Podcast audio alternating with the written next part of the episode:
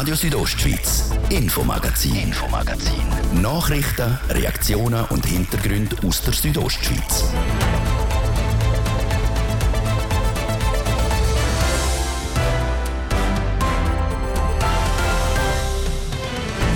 Es ist einer der spezielleren Wochenstart. Erst zum sechsten Mal in der Geschichte von Graubünden ist heute ein Bündner zum höchsten Schweizer gewählt worden. Gewählt ist mit 181 Stimmen Martin Candinas. est élu avec 180 voix Martin Candinas.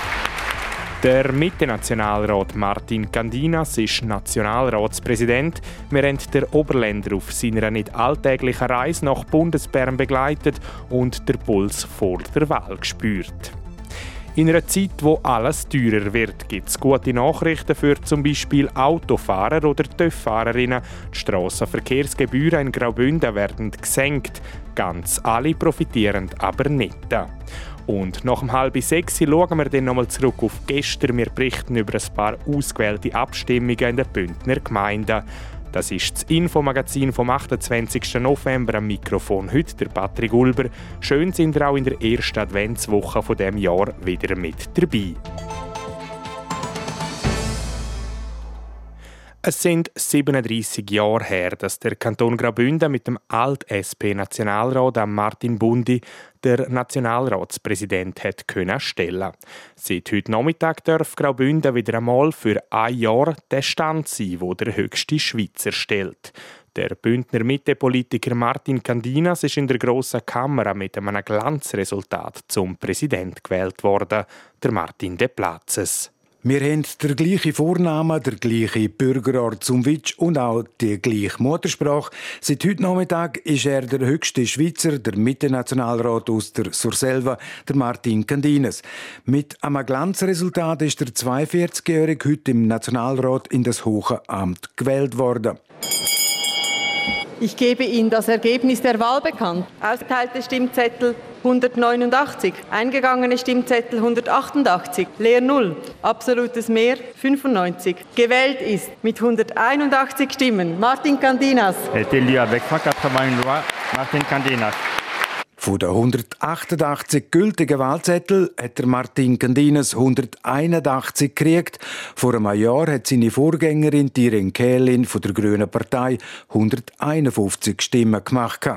Ein überglücklicher Martin Candines, der sich gerade nach der Wahl in seiner Muttersprache für das Glanzresultat im Parlament bedankt hat. Caras a cars colegas del Conselho Nacional, preziadas damas, estimais senhores, presentes in la tribuna. Per la confidenza da Musada, con l'elezione come presidente via Conselho, grazie a vos de tot cor. E ho il gran respect da nief pensum ad em permettel d'entreprender tot el possible per saber exequi, tal con respect ad tenor mehr saver poder. Dann hat der Martin Candines auch herzlich Danke gesagt seiner Vorgängerin, wo er sehr schätze, der Irene Kählin. Liebe Irene, du warst eine vorbildliche Präsidentin. Du hast mich involviert und das Präsidium als Teamaufgabe verstanden. Es war mir eine große Ehre, im letzten Jahr an deiner rechten Seite zu sitzen und ein Vizepräsident zu sein. Cordiale ringraziamento per ti lavur prestada a favor da nossa pátria. Und auch die scheidende Nationalratspräsidentin Irene Kählin hat sich freundschaftlich bedankt beim Martin Candines, wo ein Jahr ihr Vizepräsident war. Und die Nationalrätin aus dem Kanton Aargau, sie macht auch in der vierten Landessprache eine gute Falle. Liebe Gäste aus dem Kanton Graubünden, liebster noch erster Vizepräsident. Il dida dots duce al futur Präsident. A te, char Martin. Maison si qua e termina et es comenza. Der Martin Candines hat sich bei sehr vielen Personen bedankt, wo ihn auf seinem Weg begleitet haben, vor allem bei seiner Familie, seinen Eltern und auch beim Bündner Wahlvolk, wo ihn wählt. Und mit diesen Worten hat der 42-jährige Martin Candines seine Rede dann beendet. Ich werde meine Aufgabe sehr ernst nehmen, mich selber aber nicht so wichtig. Für mich heißt es gemeinsam, ensemble, insieme, zusammen. Herzlichen Dank, merci beaucoup, grazie mille, cordiale ringraziamento.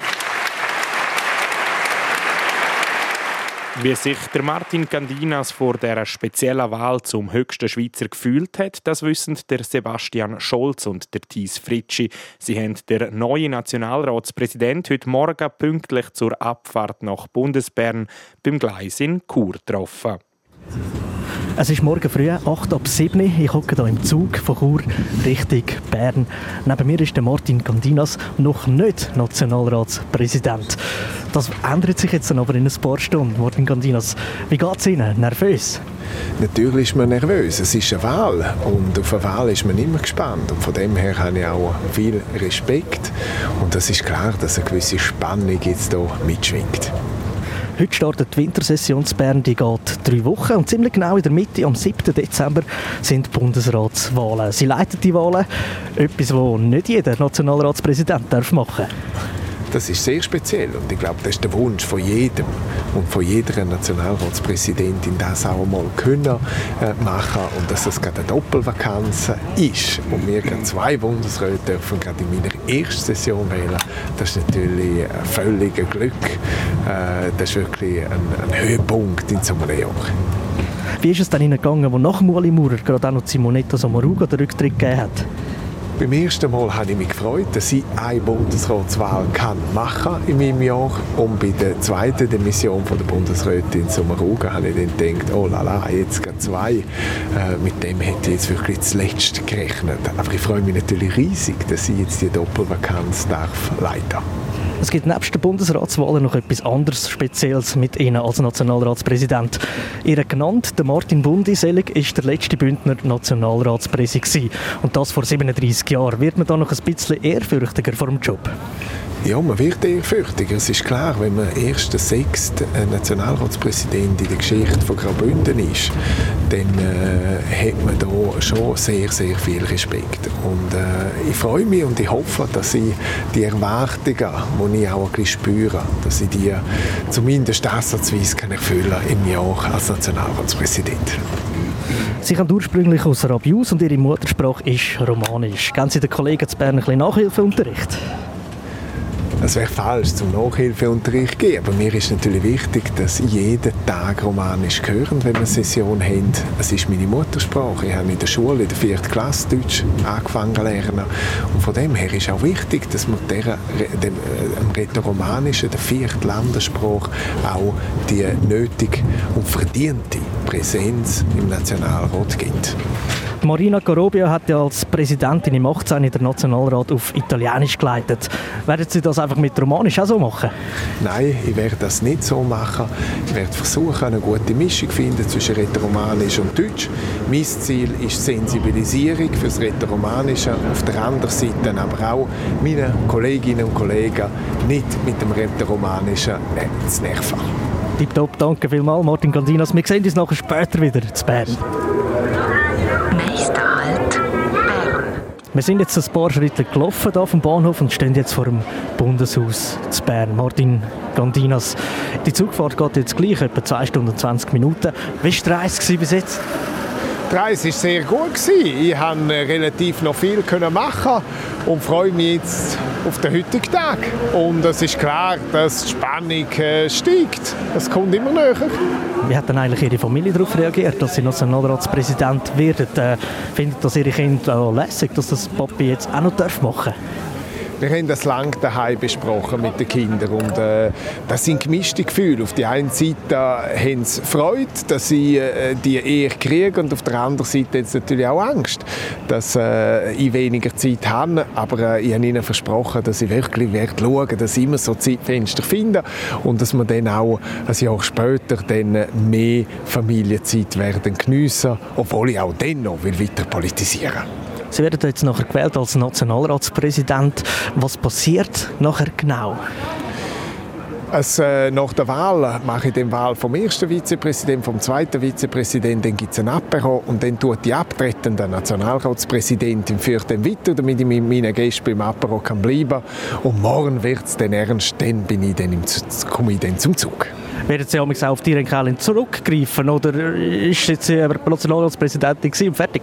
Ich habe von der Irene Kehlin sehr viel können lernen jetzt im letzten Jahr und im vorletzten Jahr auch von Andrea Sebi und äh, ich hoffe, dass ich jetzt dann jemand weiß, wie es geht und sonst haben wir auch noch das Sekretariat, aber ich bin überzeugt, wenn ich zu ihr würde gehen, noch etwas würde fragen, dann hätte ich auch von ihr weiterhin die volle Unterstützung.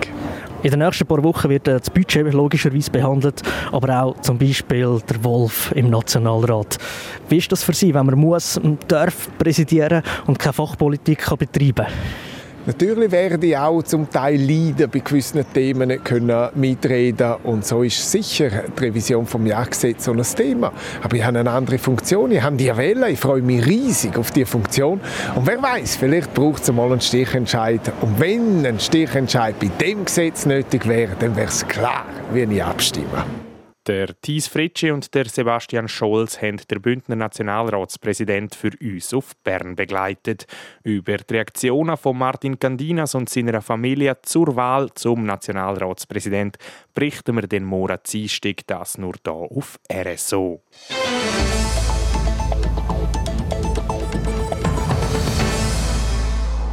In der letzten Zeit wird eigentlich fast immer über Sachen berichtet, die teurer werden. Jetzt gibt es aber für einmal gute Nachrichten für alle motorisierten Bündner Verkehrsteilnehmerinnen und Teilnehmer. Auf den 1. Januar werden nämlich die Gebühren rund um den Strassenverkehr günstiger. Zeraina Zinsli. Ob Lieferwagen, TÜV oder Auto. Verkehrsmittel sind nicht günstig. Damit sie auf der Bündner Straße fahren dürfen, sind zusätzliche Gebühren Pflicht. Und die werden ab Januar günstiger. Dass die Gebühren angepasst werden, das sei Zeit geworden. Die letzte Änderung die liegt schließlich schon ein Zeitchen zurück, sagt der Leiter vom Strassenverkehrsamt Graubünden, der Claudio Reich. Die letzte Anpassung ist vor zehn Jahren erfolgt. Und wir sind natürlich ständig dran, die Leistungen zu überprüfen und haben jetzt festgestellt, dass auch infolge von Digitalisierung und Arbeitsabläufen oder Materialkosten es angebracht ist, um die Gebühren anzupassen. Jetzt hat die Bündner Regierung also eine Totalrevision von der entsprechenden Verordnung genehmigt. Das rückt der Kanton Graubünden auf der Rangliste, was die Gebühren angeht, in ein bisschen ein besseres Licht. Wir sind vor der Totalrevision ein bisschen über dem Schweizer Schnitt gewesen. Das auch bedingt durch die ganze äh, Infrastruktur, die wir zur Verfügung stellen müssen, weil wir im ganzen Kanton tätig sind, geografisch bedingt. Haben jetzt aber durch die Digitalisierungsmaßnahmen, die wir mittlerweile haben können, einführen doch können Kosten einsparen und somit landen wir jetzt in einem guten Schweizer Schnitt. Mit der Anpassung können die Strassenverkehrsgebühren ab Januar bis maximal 120 Franken günstiger werden. Auch wenn das gut tönt, ganz alle Bereiche sind nicht von den Vergünstigungen betroffen. Im Gegenteil.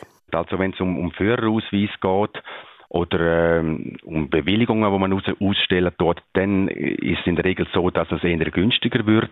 Wenn es aber darum geht, dass man zum Beispiel Arbeitsleistungen muss erbringen in Form von Fahrzeugprüfungen oder äh, sonstigen Dienstleistungen, wo, wo vielleicht außerhalb von Chur stattfinden. Wir sind ja im ganzen Kanton tätig. Da kann es sein, dass gewisse Sachen, aber es sind nur ganz, ganz wenig, eine minime Erhöhung erfahren werden. Weitere Anpassungen gibt es betreffend Nummernschilder und Vignetten von MOFAs. Die können ab Januar nicht mehr bei den Gemeinden bezogen werden. Zuständig sei neu das Strassenverkehrsamt. Aber was heißt das jetzt für die jungen Töffli-Buben? Müssen sie jetzt extra auf Kur kommen? Nein, sagt der Amtsleiter und erklärt. Wenn er schon eine Vignette gelöst hat, dann kriegt er von uns im Januar eine Rechnung für die neue Vignette 23 dann kann er die, wenn er Lust hat, um das Töffel einlösen, kann er die Rechnung einzahlen und dann kriegt er von uns per Post so eine Vignette zugeschickt. Wenn er das nicht mehr wette haben im nächsten Jahr, dann muss er die Rechnung einfach ignorieren und nicht zahlen und somit erlischt dann die Bewilligung für nächstes Jahr.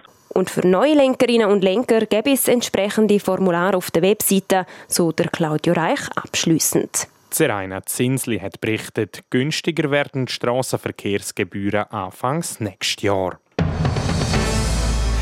Das ist der erste Teil vom Infomagazin Gerade nach Werbung, Wetter und Verkehr geht es hier weiter mit einem Überblick zu den gestrigen Abstimmungen in den Bündner Gemeinden. Auf die Weihnachten kommt der Speck in der Schlaumeierbox mit vielen tollen Geschenken. Die schlau Weihnachtsüberraschung für alle Kinder ab 9 Nur so lange Vorrat auf spick.ch. Oh Mann, ist das kalt. Oh. Oh. Uh. Hä? Nein, das kannst du nicht machen. Auch im Winter hilft der TCS. Ich schau schnell, das haben wir gerade. So, läuft wieder. Mit der besten Pannenhilfe der Schweiz. Jetzt mit 20% Rabatt abschließen. Also haben Sie das Wichtigste vom Tag noch nie gesehen. Rondo. Rondo. Die Infostunde auf TV Südostschweiz bringt Ihnen die neuesten Nachrichten, spannende Hintergrundinformationen, abwechslungsreiche Talks und die aktuellsten Wetterprognosen. Moderiert aus immer wechselnden Ortschaften, direkt in Ihres Wohnzimmer. Schalten Sie auch heute Abend wieder ein. Rondo. Rondo. Von Montag bis Freitag ab 1 Minute vor 6 Nur auf TV Südostschweiz.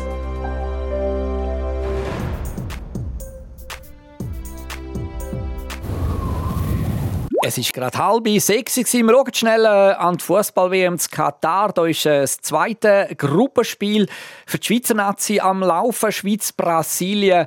Eine halbe Stunde sind gespielt. Spielstand aktuell 0 zu 0. Das Wetter, präsentiert vom Mineralbad Bon Engadina in Schkuhl. Erholung pur in der traumhaften Unterengadiner Bergwelt. Mineralbad-schkuhl.ch Viel Wolken und immer wieder auch Regen oder Schnee, das ist das Wetter von heute Abend und morgen Dienstag in Kurzform. Schauen wir uns das ein bisschen genauer an. Der Abend der ist heute meistens stark bewölkt und zeitweise auch nass. Schneien tut es aber rund 13 bis 1500 Meter. Und so geht es weiter, wobei die Schneefallgrenze äh, auf morgen dann leicht oben runterkommt, auf äh, plus minus 1000 Meter. Und auch die Temperaturen morgen die sind minim tiefer als heute. Für das ganze Land erwarten wir noch maximal 6 Grad. Das Poschiavo gibt es 3, das diesen dies 2 und Schkuhl ebenfalls 2 Grad. Verkehr präsentiert von der Züst AG in Chur. Ihre Fachmann für Dienstleistungen im Bereich Elektrowerkzeug. züstag.ch Stau der stockende Verkehr aktuell in der Stadt Chur bei der Autobahnausfahrt Chur Nord stadteinwärts, dann auf der Masanzerstraße stadtauswärts im Bereich Postplatz Weltstörfli und im Gebiet Rossboden Autobahnkreisel Chur Süd. Zeitverlust äh, zu Chur im Moment 5 bis maximal 10 Minuten. Sonst sieht es äh, gut aus. Weitere Meldungen über größere Störungen haben wir keine. Wir werfen einen kurzen Blick auf die Pässe. Schneebedeckt sind der Albula, der Flüela, der Lukmanier, der Oberalp und der Splüge. Wintersperre haben die Forgola di Livigno, der San Bernardino und der Umbrail. Die anderen Pässe bei uns die sind offen und normal befahrbar. Verkehr. Und wir machen weiter mit dem Patrick Ulber und den neuesten Geschichten aus der Region. Radio Südostschweiz, Infomagazin, Infomagazin. Nachrichten, Reaktionen und Hintergründe aus der Südostschweiz.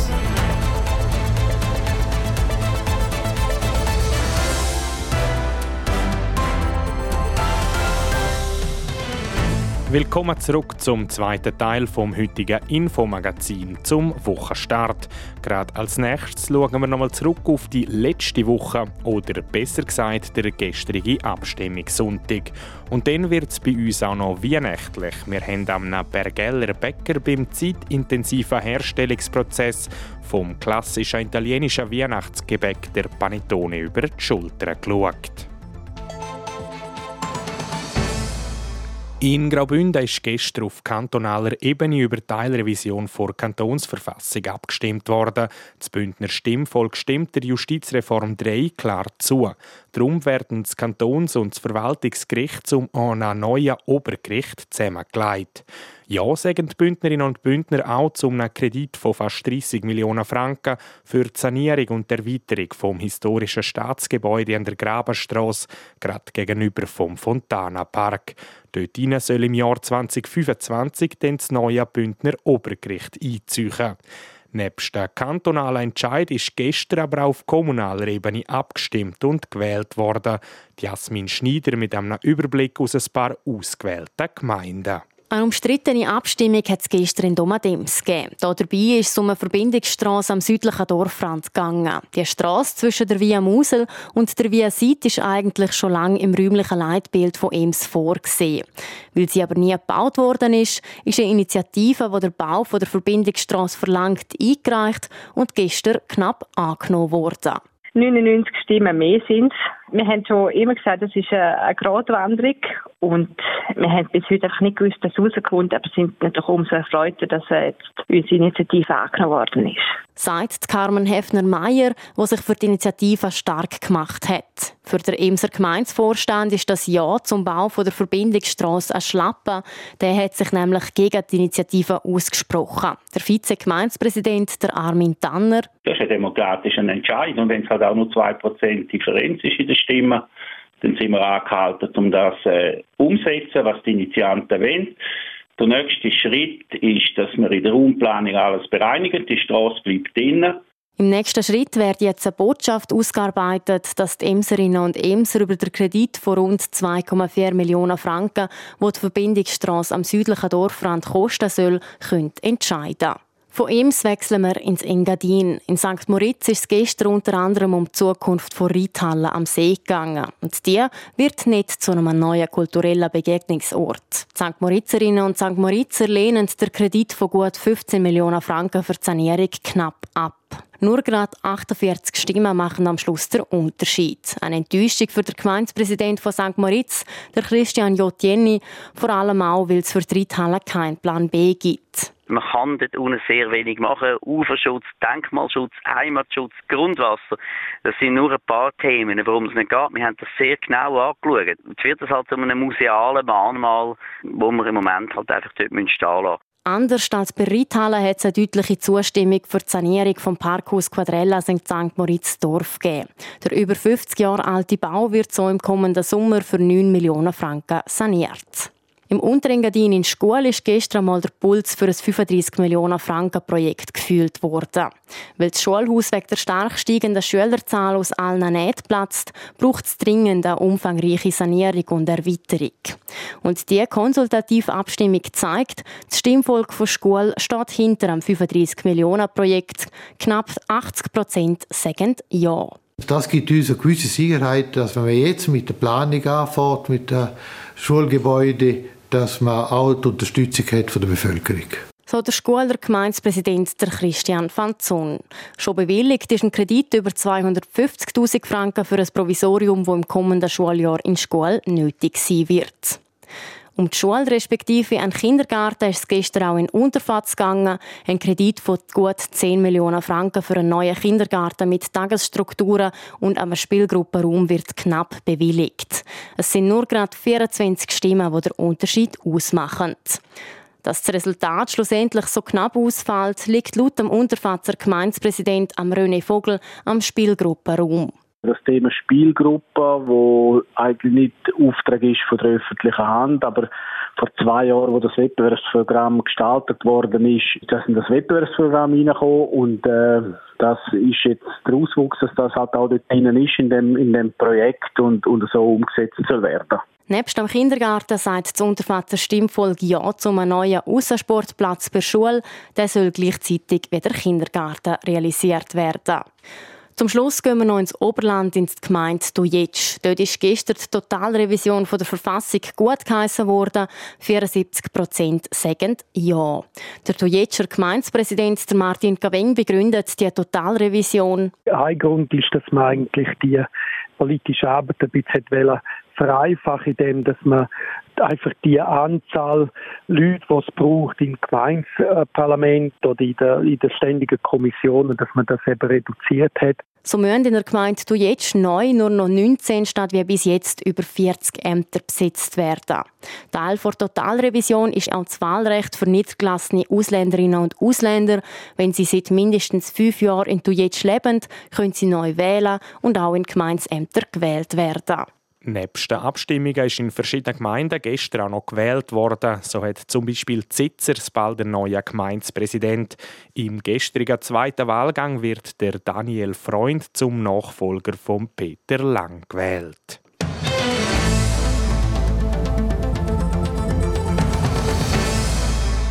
Ein schön geschmückter Baum mit Weihnachtskugeln, Lichtli und Päckli drunter. Etwas, wo wir wahrscheinlich alle schon mal gesehen haben. Die Geschenke die sind aber sehr unterschiedlich. Vielleicht ein Pulli, eine Kerze, Spielzeug für die Kleineren oder vieles mehr. Zum Beispiel ein Panettone. Und damit sind wir beim Thema.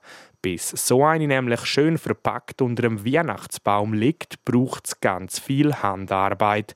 Das zeigt der Besuch von Nadia Guetsch bei einer Bäckerei im Bergell. Von Mitte Oktober bis Ende Dezember dreht sich bei Patrick Gonzales vor gleichnamiger Bäckerei in Vico Soprano sozusagen alles nur um Panettone.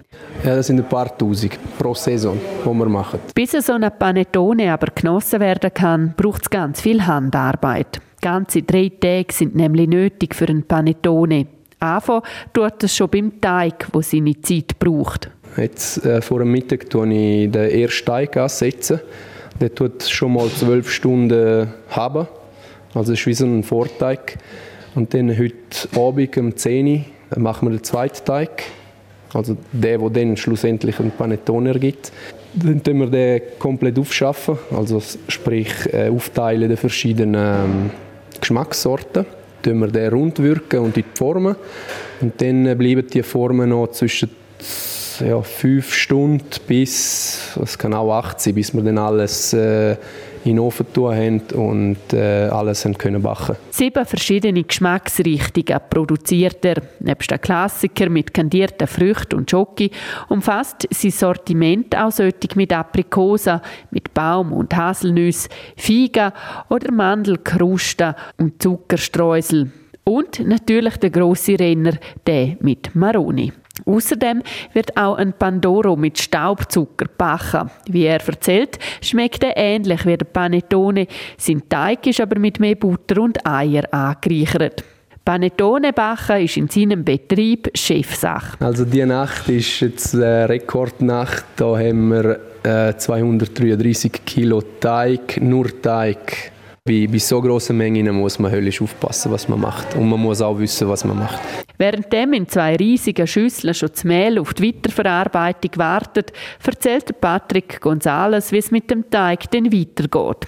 Denn nach 35 bis 38 Minuten im Ofen wird dann ähnlich wie beim Niedergaren von Fleisch die Kerntemperatur vom Panettone kontrolliert, was gerade so wichtig ist wie die Bachtour. Wir haben so ein Thermometer, tun wir im Panettone rein und wenn es dann so 95 Grad angibt, dann kommen die raus. Wenn, wenn man zu lang wird lassen, zum Beispiel jetzt 98 oder so, dann ist der Panettone schlussendlich trocken. Das sind wirklich so Temperaturen, wo, wo einen Unterschied macht. Oder wenn man ihn schon bei 93 rausnimmt, dann ist er äh, so pumpig in der Inwendung, oder? Das ist jetzt so eine Temperatur, die für uns äh, perfekt ist und ja. Stimmt die Temperatur, kommt dann der runde Schützling aus dem Ofen und wird nochmal für 24 Stunden kopfüber aufgehängt. so rein. Also alle Kopf auf, Jawohl. gegen rauf. Dann macht man das so zu. Dann gehen die Nägel in die Panettone rein. Und dann tut man dann das zweite, dass es so kehren. Und dann hängt einfach der Panettone Kopftür ab. Und warum macht man das? Also man hat ja einen schönen Kopf mit Panettone und wenn man das nicht machen würde, dann würden die in sich in, in, also zusammenfallen. Also aus dem Ofen und eine Minute stehen und dann ist der Kopf schon wieder... Wegen dem tun wir den Panettone umkehren, bis der ausgehalten ist. Und dann, äh, wenn man den kehrt, dann, dann verbleibt er. Sonst würde es auch nicht so schön luftig bleiben. Es, es würde wieder so, so teigig werden, wenn es so verdruckt. Im Nebenraum sind drei Frauen damit beschäftigt, die Panettone einzupacken und mit entsprechenden Etiketten zu versehen. Am meisten wird das Etikett Maroni aufgeklebt, der Renner bei den Leuten. Ein grosses Geheimnis macht Patrick Gonzales um seine Panettone-Rezepte im Allgemeinen nicht. Viel wichtiger scheint ihm die Leidenschaft für die Herstellung. Mehr, mehr wie kein Rezept würde ich mal sagen, die Passion, die ich dahinter stecke. Also das ist sicher äh, ein großer Punkt, dass wenn man eine große Passion hat dass man und, und viel Liebe in ein Produkt steckt, dass es dann auch schlussendlich ein gutes Produkt äh, gibt. Und das nimmt man dem jungen Bergeller, der sein Panettone-Handwerk ursprünglich im Tessin gelernt hat, auch sofort ab. Wenn das Produkt stimmt, dann läuft es fast von allein. Das die Reportage zur aufwendigen Panettone-Herstellung aus dem Bergell von Nadia Guetsch. Und wer zu viel Panettone isst, macht vielleicht besser auch ein bisschen Sport. Sport. Auf den WM-Kracher Schweiz gegen Brasilien haben sich die Fußballfans gefreut. Ein Traum für jeden Nazi-Spieler gegen den Rekordweltmeister und Favorit auf den Titel können spielen. Martin De Platzes Abpfiff war am 5 ja, und kann die Schweiz am Topfavorit auf den WM-Titel beistellen. Spielstand im Stadion in Doha kurz vor dem, dass die erste Halbzeit fertig geht, ist 0-0. Die Schweiz hat gut mithalten gegen Brasilien.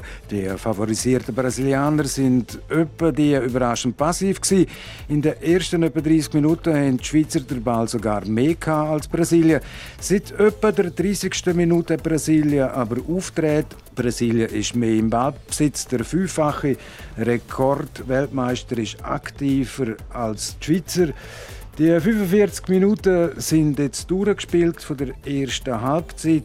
Wie wir gewohnt sind am Persischen Golf, gibt es immer wieder ein bisschen eine längere Nachspielzeit. Gespielt sind, wie gesagt, jetzt 46 Minuten Spielstand. Schweiz 0, Brasilien 0. Brasilien muss in dem Match auf den Superstar Neymar verzichten. Der Neymar hat sich im Spiel gegen Serbien im Knöchel verletzt und auch die Schweizer müssen ohne den Shakiri spielen. Der Schak hat eine Verletzung am Oberschenkel. Im anderen Match der Schweizer Gruppe haben heute Serbien und Kamerun gespielt. Sieger hat es keinen gegeben. Serbien und Kamerun spielen 3 zu 3 Unentschieden. Und damit sieht es in dieser Gruppe auch so aus. Nach dem Unentschieden von Serbien und Kamerun ist es klar, dass der Sieger im Match heute Schweiz-Brasilien definitiv in den Achtelfinals dabei ist. Am letzten Spiel Tag von dieser Gruppe spielt die Schweiz gegen Serbien und Kamerun gegen Brasilien. Auch in der Gruppe H ist gespielt worden und wird noch gespielt. Am Nachmittag ist das Ghana gegen Südkorea gewonnen, hat Ghana mit 3 zu 2. Und heute Abend am 8. den in der Gruppe H der Match Portugal gegen Uruguay. Sport. So viel Geschichte aus der Region für den Wochenstart. Wir melden uns den Morgen wie immer am Viertel ab 5 Uhr wieder zurück. Online zum Nachlesen gibt es das Infomagazin natürlich zu jeder Zeit. Das auf südostschweiz.ch radio oder auf allen gängigen Podcast-Plattformen. Am Mikrofon sagt Danke fürs Zuhören der Patrick Ulber. Ich wünsche Ihnen eine bella Seira. Radio Südostschweiz, Infomagazin, Infomagazin. Nachrichten, Reaktionen und Hintergründe aus der Südostschweiz.